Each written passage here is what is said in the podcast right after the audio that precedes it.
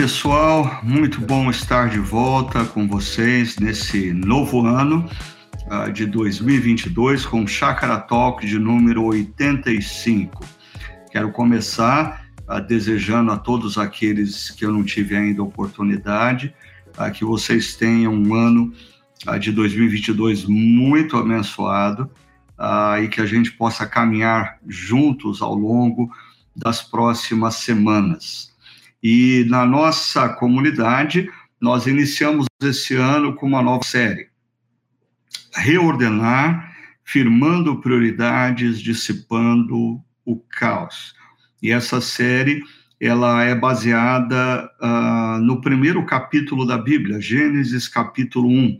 E a gente tem estudado acerca da intervenção de Deus e como Deus estabelece a ordem no universo no momento em que nós estamos vivendo ainda as implicações de dois anos de grande caos e grande confusão.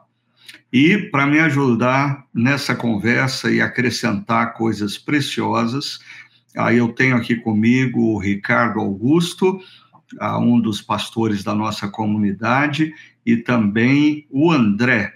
André também da nossa equipe pastoral. Muito bom tê-los conosco hoje. Tudo bem, Ricardo? Como é que está, André?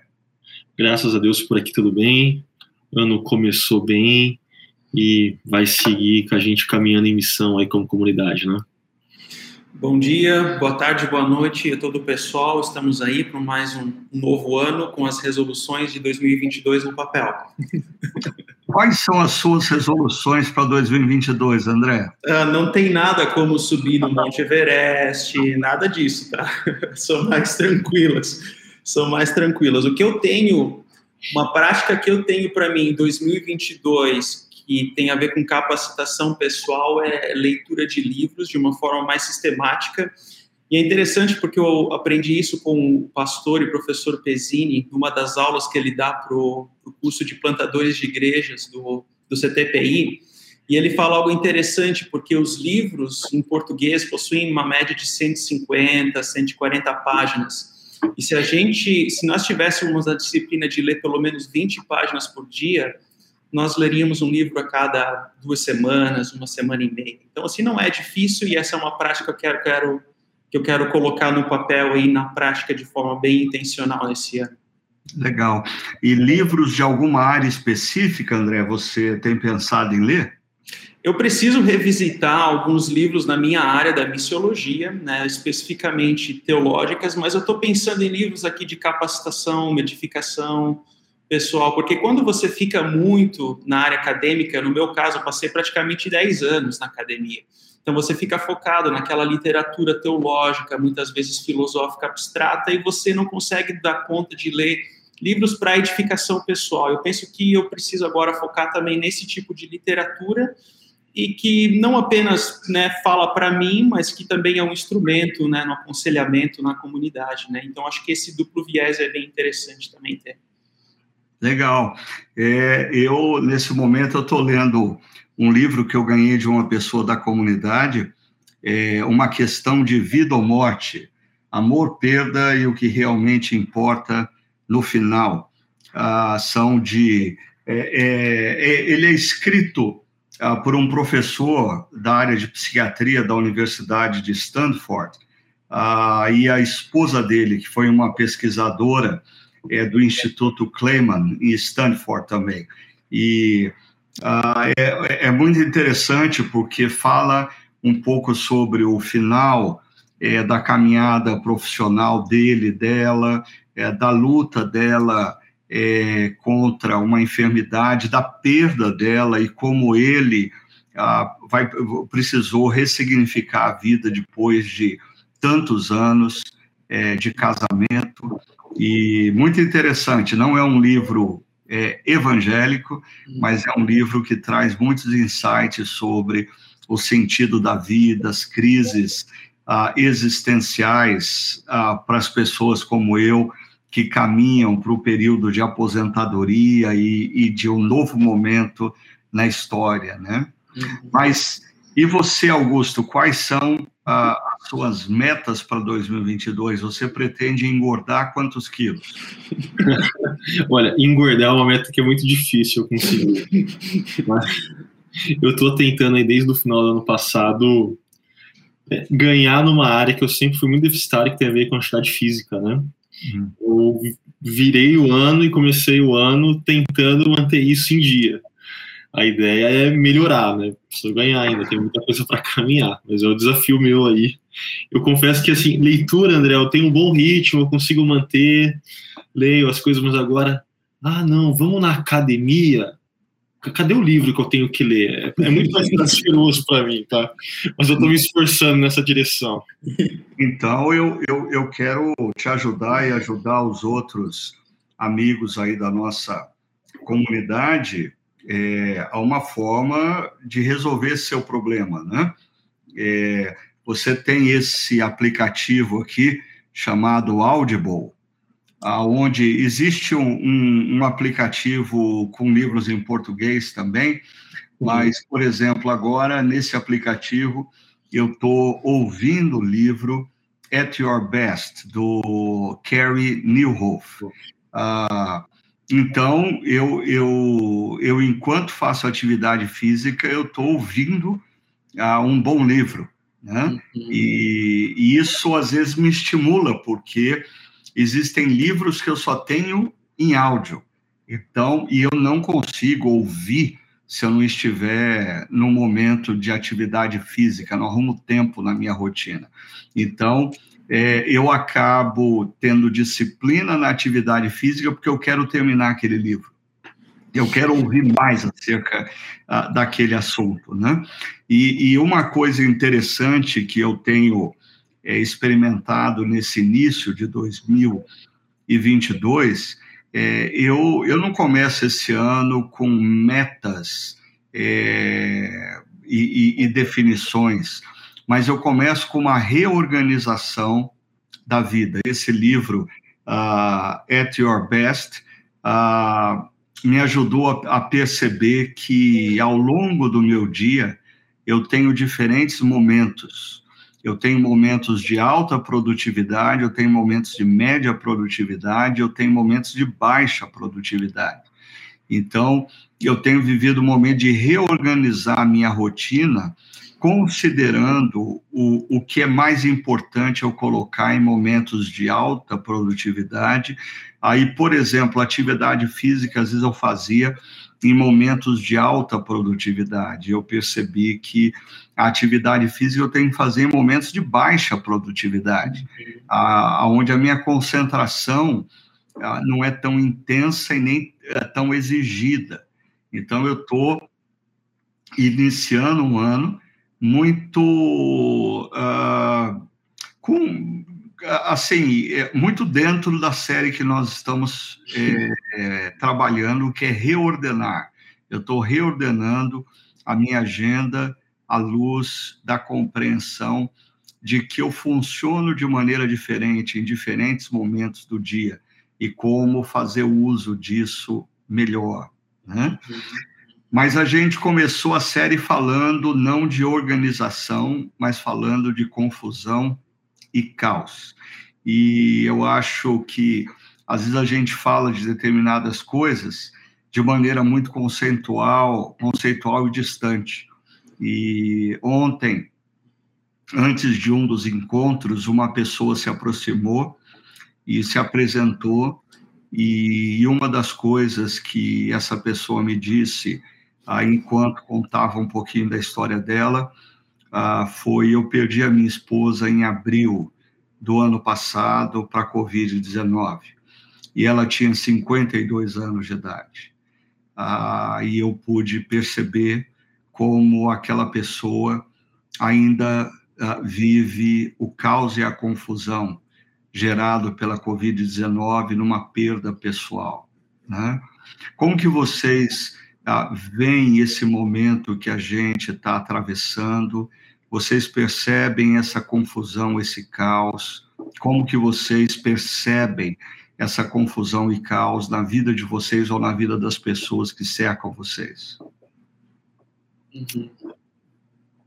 É, eu sempre tive uma tendência a, a workaholic, né? Assim, a, a trabalhar demais. E eu sempre tentei me policiar nesse sentido, né? Mas aquilo que você compartilhou na reflexão, de que esse cenário de pandemia, de caos e confusão fez com que fronteiras fossem muito perdidas, assim, é, eu particularmente experimentei muito isso e ainda estou experimentando, né? Até a, a, a, entrada da atividade física na agenda vem como parte desse processo de tentar reordenar algumas coisas, colocar os limites, de, deixar algumas fronteiras um pouco mais demarcadas, né? Porque o dia sempre tinha hora para começar, mas nunca tinha hora para acabar. E, e, você brincou, né, que uma vez você foi avisado do feriado. Eu acho que, se eu for sincero, eu não lembro de nenhum feriado com antecedência, assim, foi, eu fui sempre lembrado pelos outros. Porque estava tudo igual, né, não tinha mais fronteira, isso para mim ficou muito, muito, muito nítido na minha própria vida.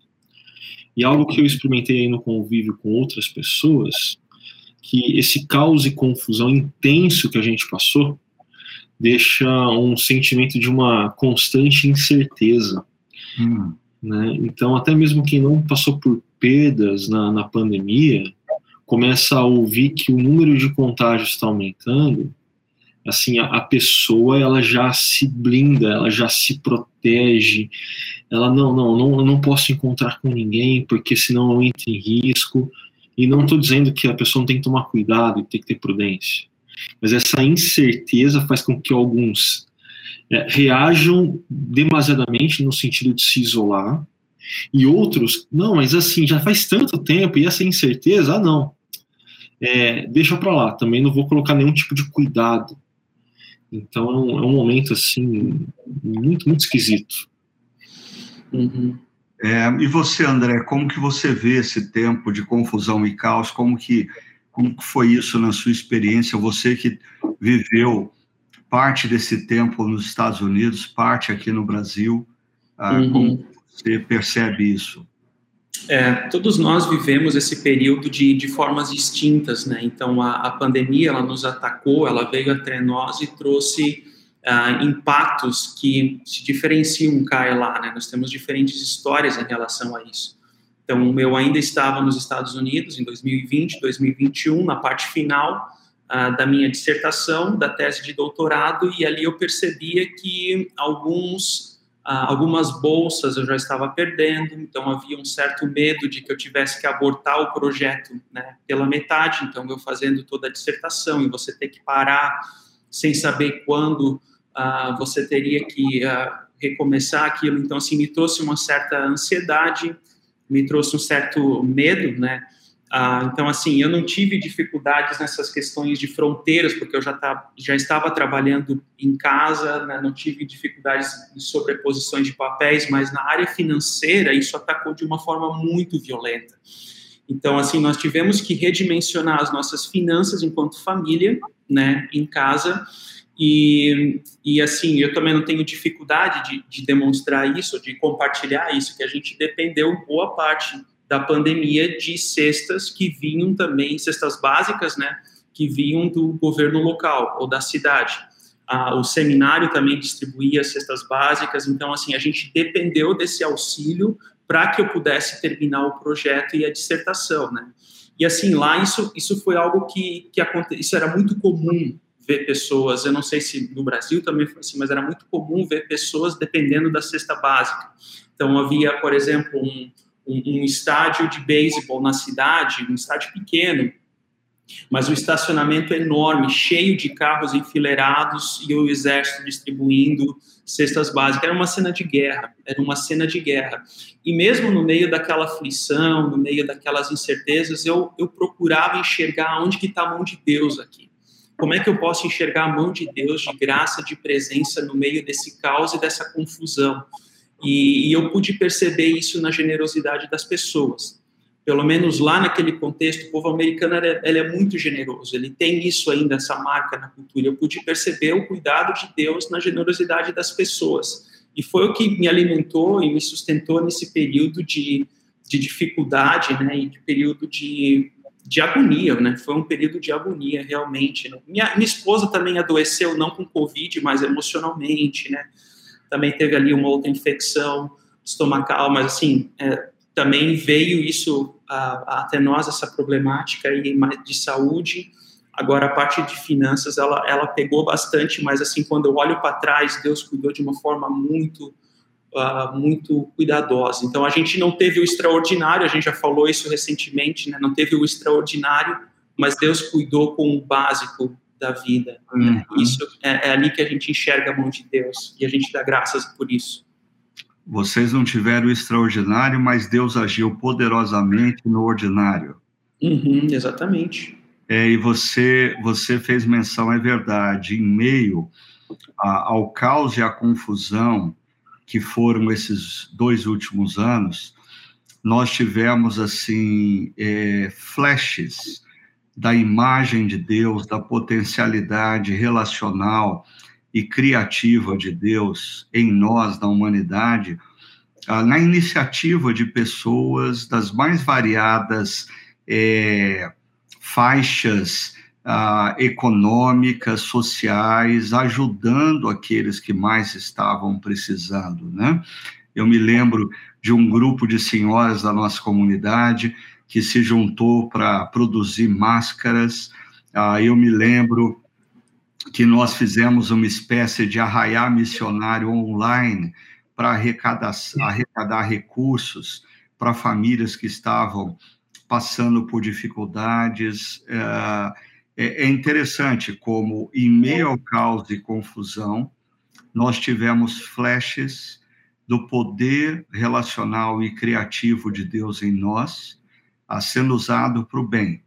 Mas eu queria destacar uma coisa para vocês e aqui um elemento novo que a gente não abordou nas duas primeiras reflexões. É uma reportagem que eu lia hoje pela manhã tem por título o seguinte: Pandemia produz um bilionário a cada 26 horas. Uhum. Um bilionário a cada 26 horas. Nessa pesquisa, foram, foi comparada às uh, maiores uh, riquezas do mundo de março de 2020 a novembro de 2021. E segundo a pesquisa, uh, as 10 pessoas mais ricas do mundo passaram de 700 bilhões para 1,5 trilhão de dólares, de dólares durante os dois primeiros anos de pandemia.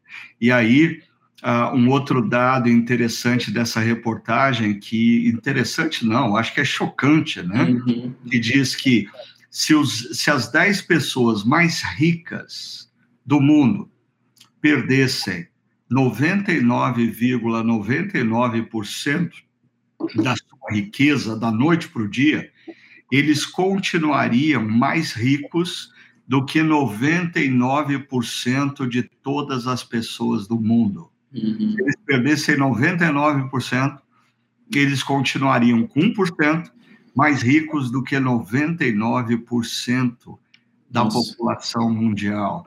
Ou seja, na economia, esse caos e essa confusão também se revelam, né?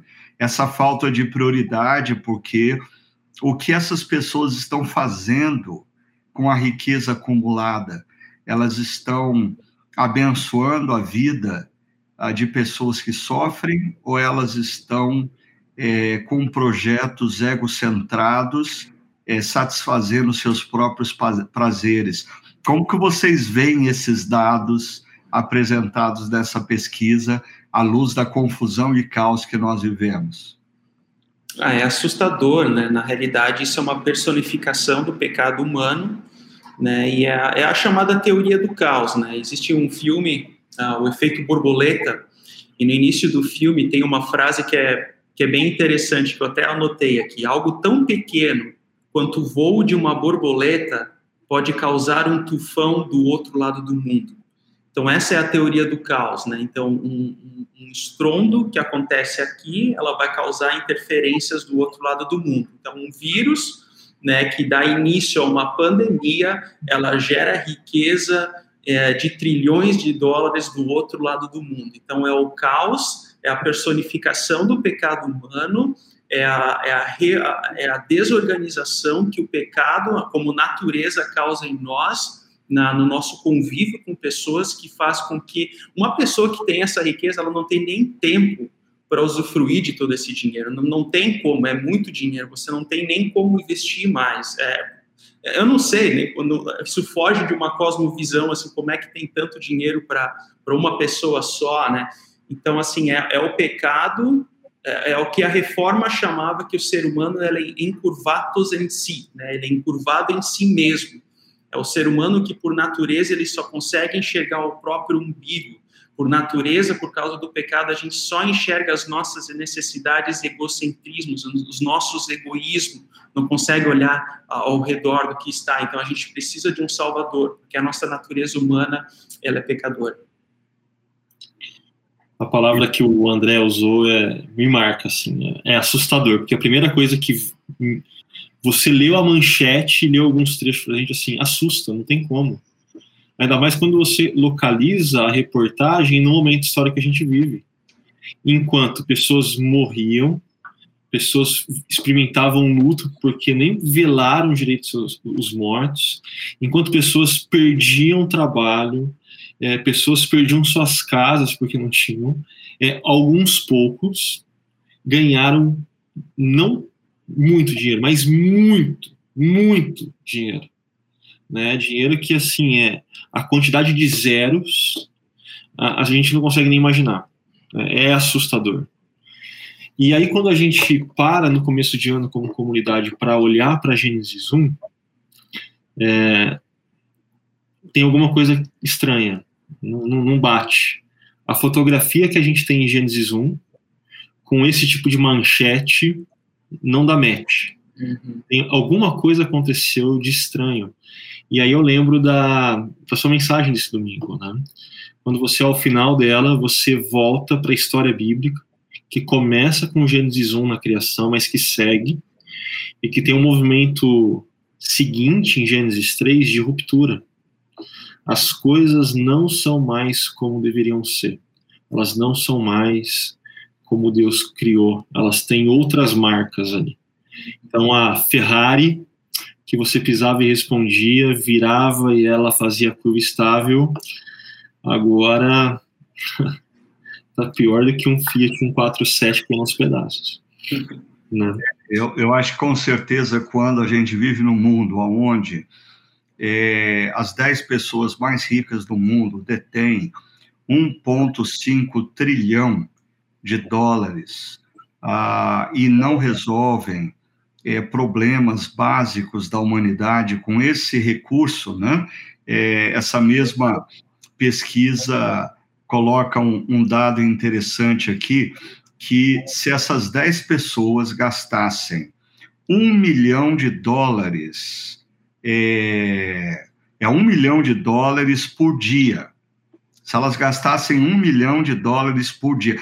Pa pare e pensa como gastar um milhão de dólares por dia. Ou seja, é, é, a gente está falando de quase 6 milhões de reais por dia. Se elas gastassem um milhão de dólares por dia, seriam necessários 414 anos, quatro séculos, para elas gastarem a, a fortuna é, é, combinada dos 10. Ou seja, isso me revela o seguinte: o ser humano, de fato, é, é, é aquela imagem da Ferrari pós-batida, destruída, disfuncional, Santo Agostinho está certo quando ele fala que o nosso problema não é só amar as coisas erradas, mas amar as coisas fora de ordem. Não existe problema nenhum em você ter um, um, um, um trabalho que gere riqueza. Isso uh, faz parte do poder criativo e relacional que Deus nos deu. O problema é você ter um trabalho que gera um acúmulo excessivo de riqueza e você não conseguir perceber que boa parte dos recursos derivados desse trabalho, fruto da potencialidade criativa e relacional, Deus não deu para você, Deus deu através de você para você fazer diferença na vida de outras pessoas. Né? Uhum.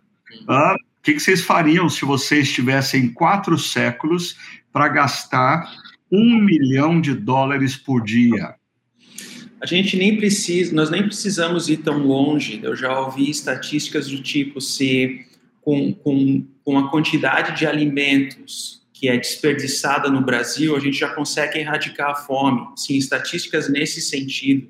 Inclusive, em Blumenau, havia um médico que construiu uma, uma espécie de uma máquina, assim, onde com a, com a soja desperdiçada, você coloca essa, a soja, ela processa e faz um pão, e aquele pão era distribuído em escolas. Ou seja, essa forma criativa de, de, de, identificar problemas, achar soluções, é a forma que também Deus usa em prol do seu reino, em prol da sua criação. Então, assim, a gente nem precisa ir longe com seis, um milhão de dólares por dia, mas coisas simples que trazem impacto na vida das pessoas. Isso é a cocriação, é a forma como Deus se utiliza de nós, através da nossa vocação, através das nossas intelectualidades, através dos nossos dons, através dos nossos talentos, para fazer a diferença na vida de outras pessoas. Então, nós somos instrumentos dele. Há uma denominação uh, nos Estados Unidos que o slogan da denominação é muito interessante dessa igreja. A missão é de Deus, as, as mãos são. Não, missão de Deus, nossas mãos. Ou seja, a missão de Deus no mundo, de restauração de todas as coisas, a missão é dele mas as mãos são nossas no sentido que a gente participa com ele nessa restauração do mundo. E através de coisas simples, através de coisas pequenas, mas que fazem a diferença na vida das outras pessoas. É, ouvindo o André, eu acho que é, esse é o ponto principal de, da reflexão desse domingo, né? Quando você usa, inclusive, a imagem de bons gestores, então nós precisamos gerir bem aquilo que Deus deu para gente e gastar um milhão de dólares por quatro séculos, não sei se tem a ver com ser um bom gestor daquilo que Deus nos deu. Mas é, esse é um assunto. Mas um outro que me veio à mente, Ricardo, eu acho que aqui é uma coisa que vira e volta surge. Pessoas sempre acabam perguntando em algum momento, mas é problema ganhar dinheiro? É problema é, ter algum tipo de acúmulo? Eu acho que esse tipo de pergunta é uma pergunta que a gente também precisa responder e que o texto de Gênesis 1 lança luz para a gente, né? Assim como outros textos, é claro. Mas antes da gente entrar nessa discussão, eu queria só é, dar um exemplo é, positivo. A gente está falando de um exemplo negativo. Em plena pandemia, pessoas enriquecendo e não destinando uh, esses recursos para o bem de outros seres humanos, como a gente teve no, país, no Brasil e em outros países, em plena pandemia, é, situações de corrupção, é, desvio de, de verbas públicas, mas deixa eu falar de um exemplo positivo. Vocês se lembram de um episódio que ficou famoso e, e viralizou nas redes sociais, envolvendo uma cientista inglesa chamada Sarah Gilbert. A, a Sarah Gilbert foi a cientista responsável pela produção da vacina da AstraZeneca, ah, e ela estava assistindo um jogo de tênis ah, na quadra central de Wimbledon, quando eh, o narrador eh, pediu atenção de todos, anunciou a presença dela e a, a, todos os que estavam naquela quadra se colocaram de pé aplaudindo, porque aquela mulher usou a potencialidade relacional e criativa que Deus deu a ela para o bem de outros, para o bem de outros. E é interessante porque ah, essa essa cientista Sarah Gilbert é, antes é só uma curiosidade, né? Antes dela trabalhar na AstraZeneca, ela trabalhava na indústria de cerveja. Aí uhum. ela foi trabalhar, é, é, e, e é, é, eu acho que é, essa é uma coisa interessante para se pensar dentro de uma ética cristã, uh, do uso da minha potencialidade, da potencialidade relacional e criativa que Deus me deu. Né? Ela sai da indústria da cerveja vai para a AstraZeneca e produz uma vacina que salvou a vida de milhares e milhares de pessoas. Uhum. Né? Ah, ah, vou, vem à mente de vocês outras pessoas que é, usaram o poder relacional e criativo que Deus deu para o bem da humanidade, para o bem de outros? É, no meio da pandemia, no meio da pandemia, assim, a, eu me recordo bem de criação de aplicativos, onde você identificava pessoas com necessidade e você atendia determinada necessidade daquela pessoa. Ou então, a, as organizações sociais que se juntaram para coleta de alimentos e distribuição. No seminário onde eu estudava, havia uma cooperativa de alimentos e cooperativa de roupas. E, a, ou então pessoas de influências, por exemplo, jogadores de futebol que organizaram a distribuição de quentinhas, né, que lá no sul pelo menos chama de quentinha, a, a, um, um, almoço, ou seja, são atitudes ou iniciativas de ordem imediata, talvez, né, mas que foram extremamente importantes naquele momento da pandemia, né, isso faz a diferença, é quando você pode utilizar os recursos que você tem e que Deus deu em prol o outro. Então, baseado naquela pergunta que, que o Augusto levantou, né, e tem problema com dinheiro? Não, o problema não, não tem, não há uma dificuldade você ganhar dinheiro, produzir riqueza, gerar riqueza. A pergunta é se aquilo também desenvolve o local onde você mora, a cidade onde que você mora, né, a, a que, que forma que aquela riqueza ela deixa transparecer também no contexto da sociedade onde você vive. Pelo menos na cidade onde que eu nasci e cresci, lá no Sul, há uma, uma marca, uma característica muito interessante de atuação dos empresários na cidade.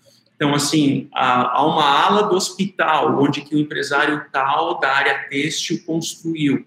A, o, todos os equipamentos dos bombeiros da cidade, a reforma dos, uh, de toda a estação dos bombeiros ali foi um empresário tal da área metalúrgica que foi generosamente doou seus recursos para reformar aquele espaço. Você identifica isso e a cidade como um todo ela desenvolve. Isso não é apenas para alimentar o ego de uma ou outra pessoa, mas a cidade como um todo ela cresce e se desenvolve também não a partir de ciências econômicas, atuação política, mas também a partir da generosidade das pessoas isso na pandemia ela também ficou bem evidente, né? Tomara que a gente possa aprender com isso para o médio e longo prazo que não seja algo momentâneo, temporário. Né? É, e, e, e, entrando nessa área que o Ricardo Augusto puxou aí a questão é, da produção de riqueza, que ela é consequência ah, da, do uso do poder relacional e criativo que Deus nos deu eu diria até aqueles que enriquecem por corrupção, eles estão fazendo uso do poder relacional e criativo dado por Deus, uhum. mas estão fazendo uso errado, né? Então, acho que a primeira pergunta que a gente precisa fazer é: ah, essa riqueza, ah, ela é gerada é, pelo uso do poder relacional e criativo correto? Ah, porque se é, é, é, é, ela é proveniente do uso incorreto, ah, ela já é, por natureza, errada, pecaminosa. Uhum. Agora, mesmo quando eu tenho é, uma atuação profissional e, e, eu busco aperfeiçoamento, eu faço com excelência e, como fruto de eu usar bem a potencialidade relacional e criativa que Deus me deu, uh, eu tenho em contrapartida riqueza. Eu acho que, mesmo assim, a pergunta é, derivada desse cenário é: o que eu vou fazer com essa riqueza? É, eu vou usar essa riqueza para o meu próprio benefício e bem-estar, ou eu vou usar essa riqueza compreendendo que eu sou mordomo do que Deus colocou na minha mão. Ah, o que eu tenho me foi dado por Deus, desde o poder relacional e criativo, até a saúde para exercer bem a minha profissão, até as oportunidades que eu tive na vida ah, e a produção da riqueza. Então a pergunta é: como Deus quer que eu faça uso dessa riqueza? Uhum. Agora, só lembrando uma coisa, né?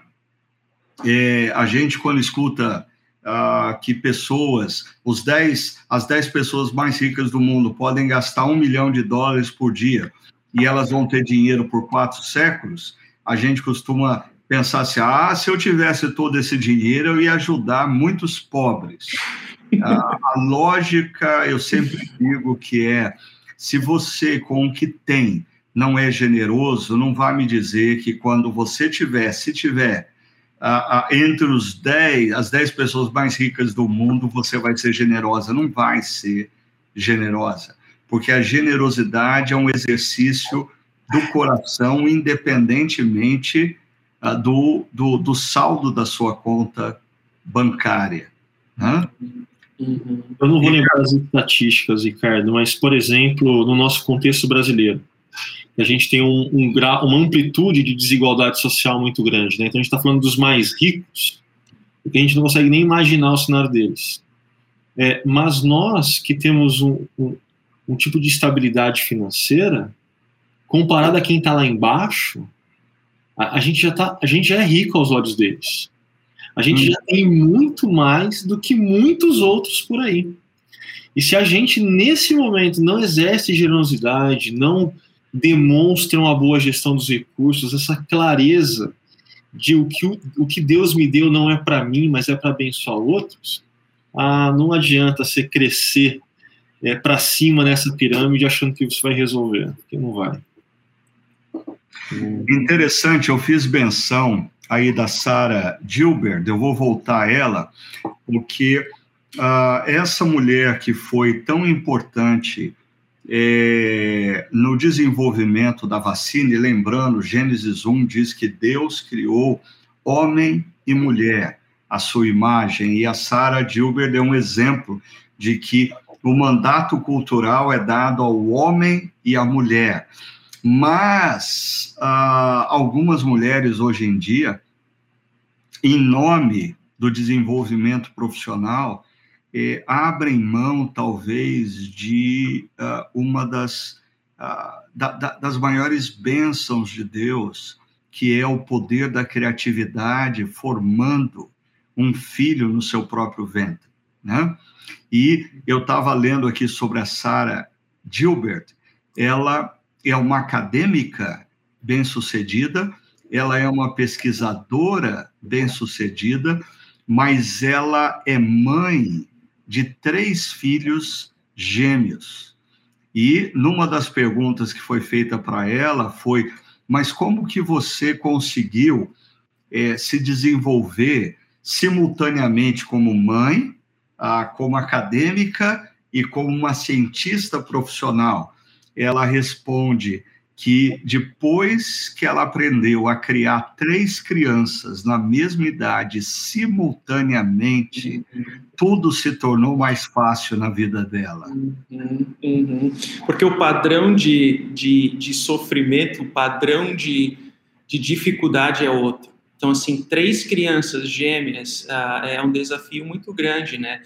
E assim, a, o, grande, o grande desafio que a gente tem hoje é que para a mulher, muitas vezes ela vai ter que abrir mão, talvez, de algumas ascensões profissionais na, por causa de um filho, por causa de uma filha. Então, é claro, isso não significa dizer que o marido não tenha um papel importante, né?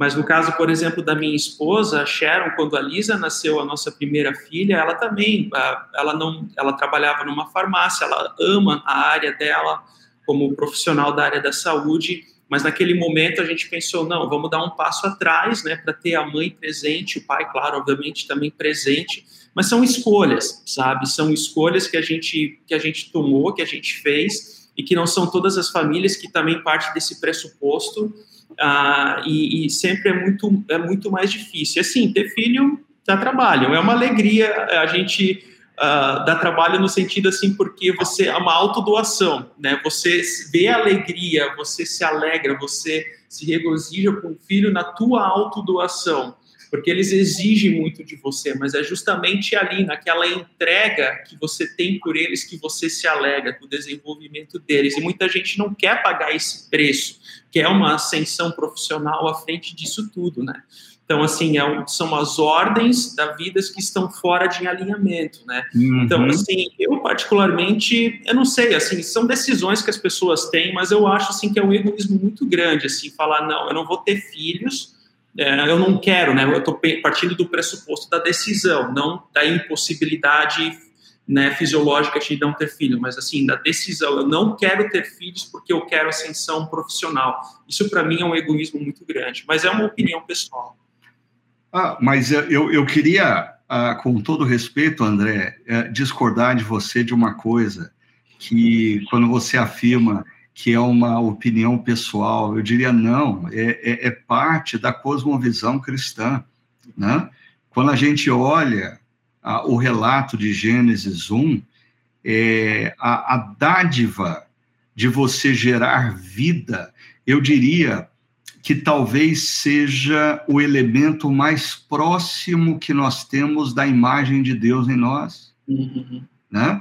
E, quando, e, eu, e, eu, e eu fico pensando quão ofensivo é para o Criador homens e mulheres é, optando por terem ou não terem filhos ah, baseado ou na profissão, ou pior, quando você escuta, e aqui vem ah, o ponto polêmico desse último final de semana, né? Quando você escuta ah, de casais que decidiram, ah, eu não quero ter filho, mas para minha esposa sossegar, eu dei para ela um cachorro.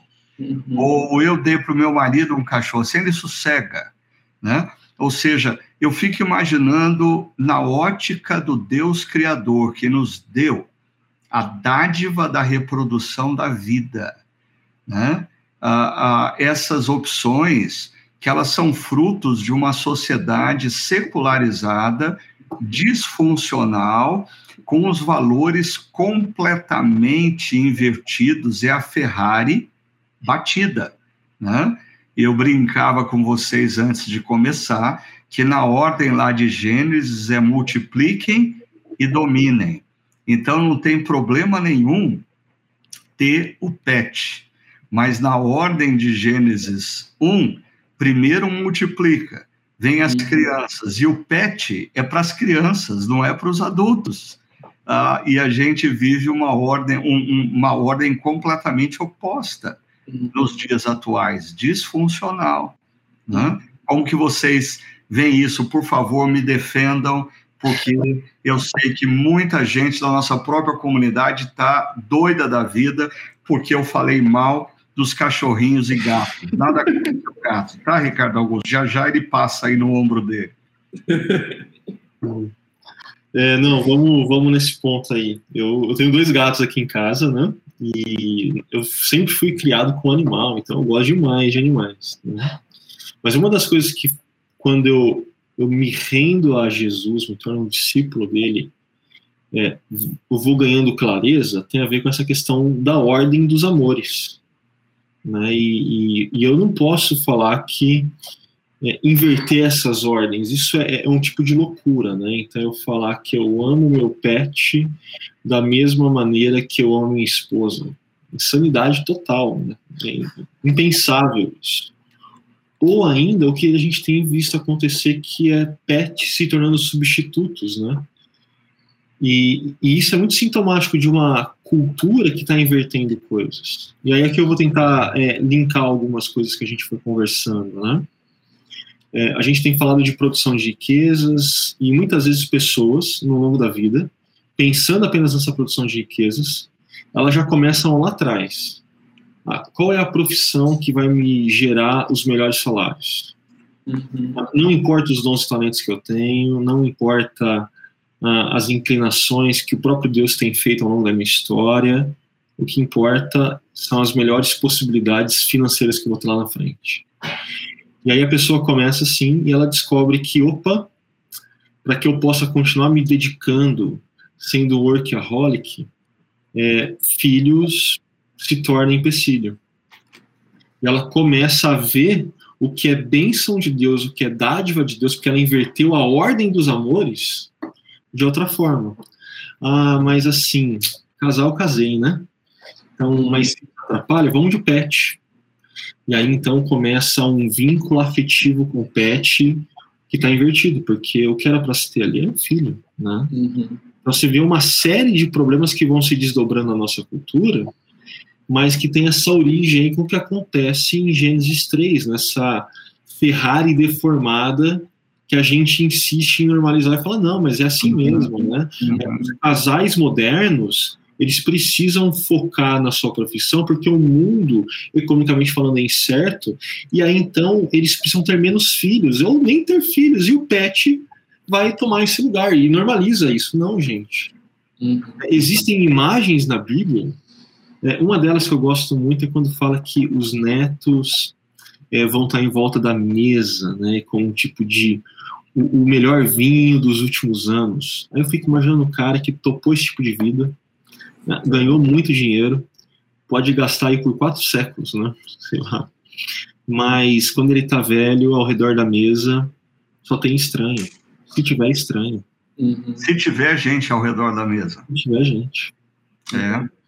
Ah, tem uma pergunta aqui ah, que, que, é o seguinte: é, vocês acham que todos têm vocação para ser pai e mãe ou seja, todos têm responsabilidade suficiente para ser pai e mãe? O que vocês acham? É uma, é uma pergunta que teria que pensar um pouco mais, mas eu creio que eu creio que é, a, a vocação é uma coisa, a responsabilidade é outra. Né? Então, assim, uhum. assim, nós temos a responsabilidade de de, de constituir famílias, mas a vocação, talvez a minha vocação seja o celibato. Estou falando como exemplo. Então, assim, a vocação é uma coisa, a responsabilidade é outra. Agora, o que me chama a atenção é que no Antigo Testamento, a casa cheia era sinal de bênção de Deus. Então, no Salmo 128, a tua esposa será como uma videira frutífera, ou seja, há uma dimensão de bênção a ser buscada, que a gente quer isso para as nossas vidas. Então, se Deus escolhe um caminho do celibato, ah, alguma coisa nesse sentido, então, assim, é algo que você também serve como obediência, mas é a interpretação que eu tenho, né? A mentalidade hebraica, ela era muito clara, no sentido de ter os filhos como bênção de Deus. A geração é perpetuar o meu nome. A geração significa eternidade do meu nome, o meu nome que vai perpetuar ao longo da história. E como é que isso acontece? Através dos filhos, netos, bisnetos. Né? Então, assim, é uma pergunta, acho que bem pessoal, mas é. que a é. gente precisa fazer uma distinção aqui. Eu, eu queria pontuar duas coisas. A primeira, quando eu tinha, eu acho que 25 anos de idade, e eu estava num hospital lá em São Paulo, uma maternidade, a estava deitada numa cama e tinha uma menininha é, recida é, é, no meu colo e o médico entrou no quarto e disse: Papai, a mamãe e a Luísa estão de alta, você pode levá-las para casa. E aí me deu um frio na barriga, eu disse: Meu Deus, isso aqui não é boneca, é uma vida. E, e, e eu não sei se eu sei cuidar de uma vida é interessante que a, a, a tarefa precede muitas vezes a responsabilidade. Uhum. Quando você não tem a tarefa, você posterga a responsabilidade, talvez você cultive a irresponsabilidade. Uhum. A segunda coisa, eu, naquele meu livro, é, sobre feitos para durar, feito para durar, sobre casamento, eu falo da teoria do pudim, né? Uhum. Que quando eu era criança, o último pedaço de pudim era meu e eu achei que o mundo era assim, sempre todo mundo, inclusive meus pais, viviam para mim. Aí eu caso e o casamento me ensina a dividir a, o último pedaço do pudim. Isso já é um avanço, isso já é matur, já, já é crescimento e maturidade no amor. Mas quando a Luísa chega, minha primeira filha, e sobra o último pedaço de pudim, e eu e Sônia empurramos para Luísa e sentimos prazer no prazer da Luísa, nós crescemos em maturidade. E hoje eu percebo com os netos, que esse ciclo que Deus nos proporciona, eu responderia essa pessoa que assim, é, a, a pergunta é, o, o propósito final da vida é a felicidade? A resposta para mim é não. Mas qual é o propósito final da vida? Dentro da espiritualidade cristã, o propósito final da vida é nós aprendermos a amar. Uhum. Ah, e, e, e, e, o ciclo através da família, eu diria que é o processo natural do aprendizado do amor. Casamento dá trabalho, dá. Casamento tem momentos difíceis, muitos momentos difíceis, mas o casamento nos desafia a gente aprender a amar. Filhos nos impulsionam a amar. Netos é o momento da celebração do amor maduro. É o que eu vivo uhum. hoje. Uhum. Agora, eu só queria fechar essa questão dizendo que, ah, mas e as pessoas que não podem ter filhos? Nós não estamos falando agora de pessoas que fazem opção por não tê-los, pessoas que não podem ter filhos. Eu diria que essas pessoas são desafiadas a, a crescerem em amor, é, se doando por pessoas que não têm o mesmo DNA deles seja através da doação, seja através do cuidado a, a sobrinhos, né? a, a, a, outros que estão ao seu redor. Quantas pessoas eu já conheci no reino de Deus que não se casaram, mas se deram a causas. Eu me lembro da falecida missionária Delci Neves, em Moçambique, que eu tive o prazer de visitá-la ah, ela se doou durante toda ou boa parte da vida dela a crianças pobres em Moçambique. Uhum. Ah, ou seja, a, a questão é, quando você responde o propósito principal da vida é a felicidade, você vai se poupar de algumas coisas. Uhum. Você vai tentar construir a sua própria existência à luz da felicidade. Mas quando você responde o propósito da vida é a gente aprender a amar, aí você se coloca ah, num outro eixo, numa outra rota. Hã? Ricardo, posso dar uns dois centavos de contribuição nessa pergunta? pode dar até três, ou se não, seu um milhão de dólares. não tenho nem 400 anos, nem quatro séculos, nem um milhão de dólares. Mas é, essa pergunta eu já me deparei algumas vezes com ela. E eu sei que é uma pergunta sincera que muitos se fazem, ainda mais casais jovens e jovens. Mas apesar de ser uma pergunta sincera, ela é uma pergunta que em si já evidencia um problema. Ela mostra que a cultura está moldando muito mais a nossa mente e o nosso coração do que a gente poderia imaginar. Uhum.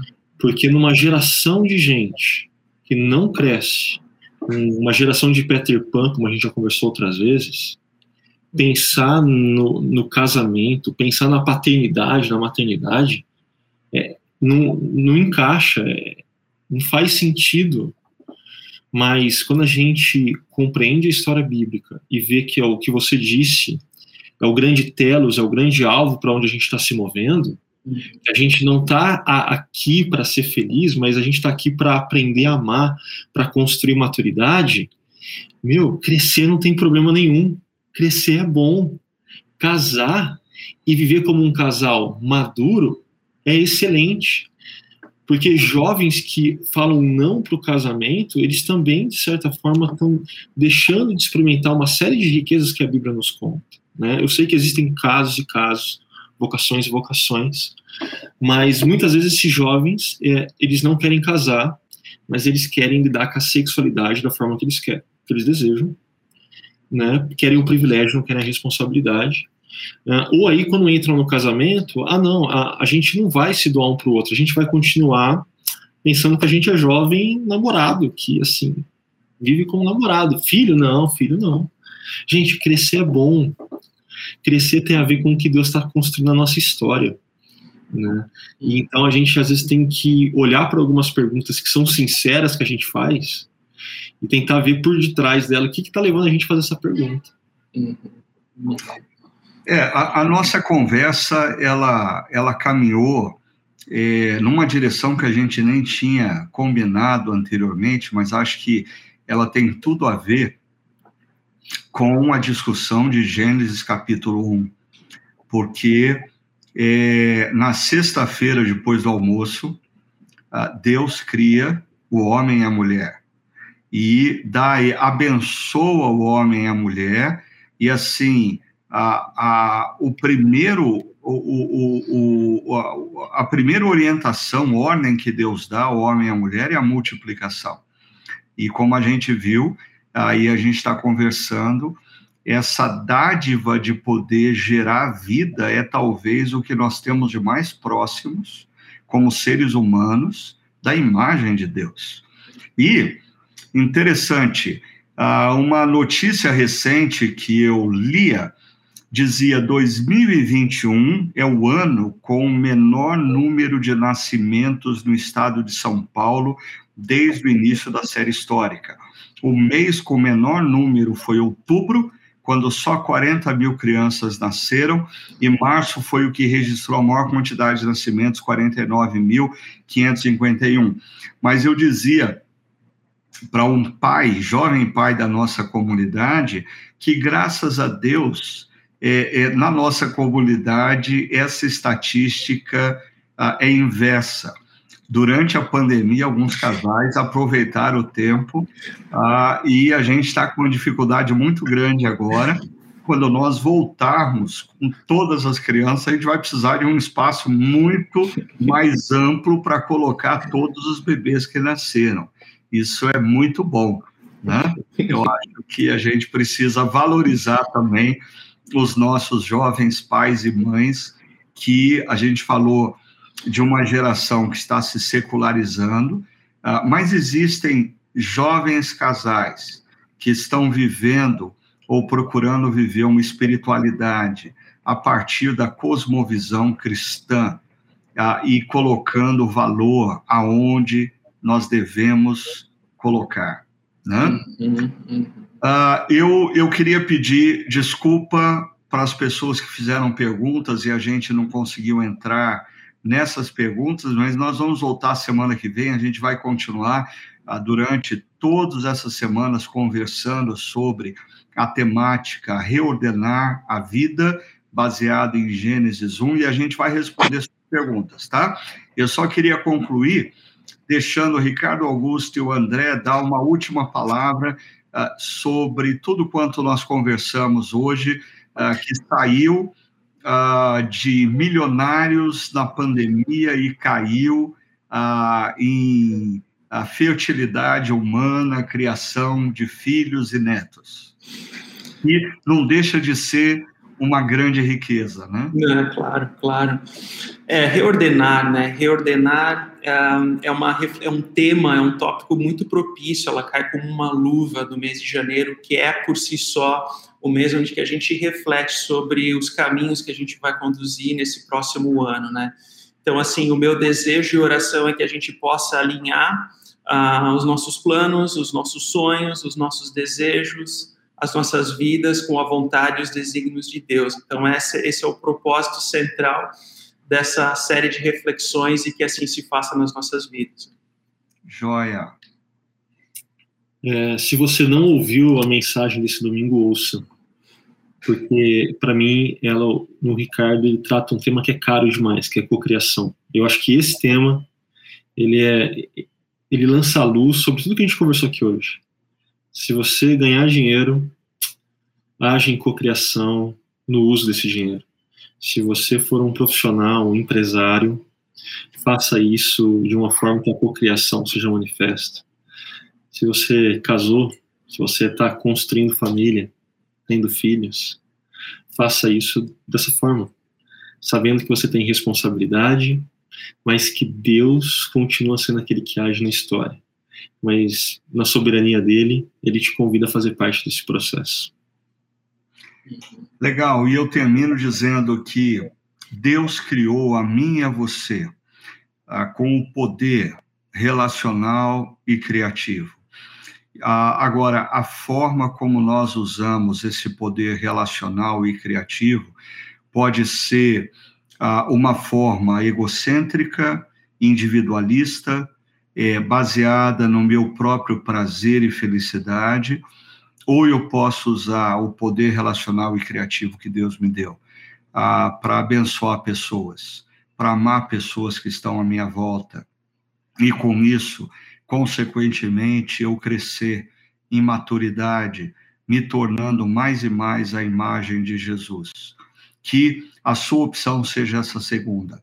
Reconheça hoje o poder relacional e criativo que Deus deu a você e use esse poder relacional e criativo ah, no caminho do amor, aprendendo a amar e se doar àqueles que estão à sua volta. Ok?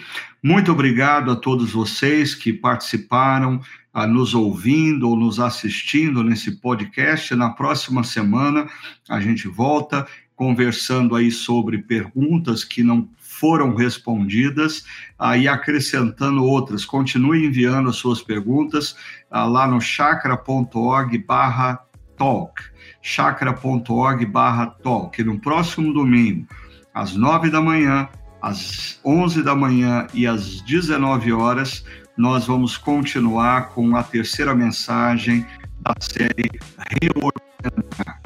Ah, esteja lá com a gente presencialmente ou nos acompanhe pela internet e convide seus familiares e amigos para essa jornada. Um grande abraço e Deus te abençoe ao longo dessa semana.